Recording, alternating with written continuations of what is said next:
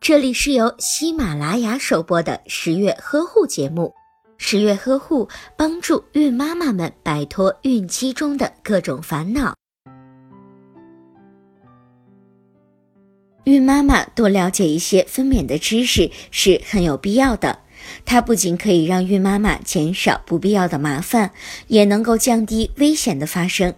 有的准妈妈会选择自然分娩，那么自然分娩的缺点都有哪些呢？一、产后会导致阴道松弛，会有子宫膀胱脱垂后遗症，会因伤害甚至会引发感染，也有可能引发外阴血肿等情况的发生。二、产后会因子宫收缩不好而出血，如果产后出血无法控制，需要紧急剖腹处理，严重者需要切除子宫，甚至会危及到生命。三、胎儿难产或者是孕妈妈精力耗尽时，可能需要借助产钳或者是真空吸引协助生产，这样的做法很容易引起胎儿头部肿大的情况。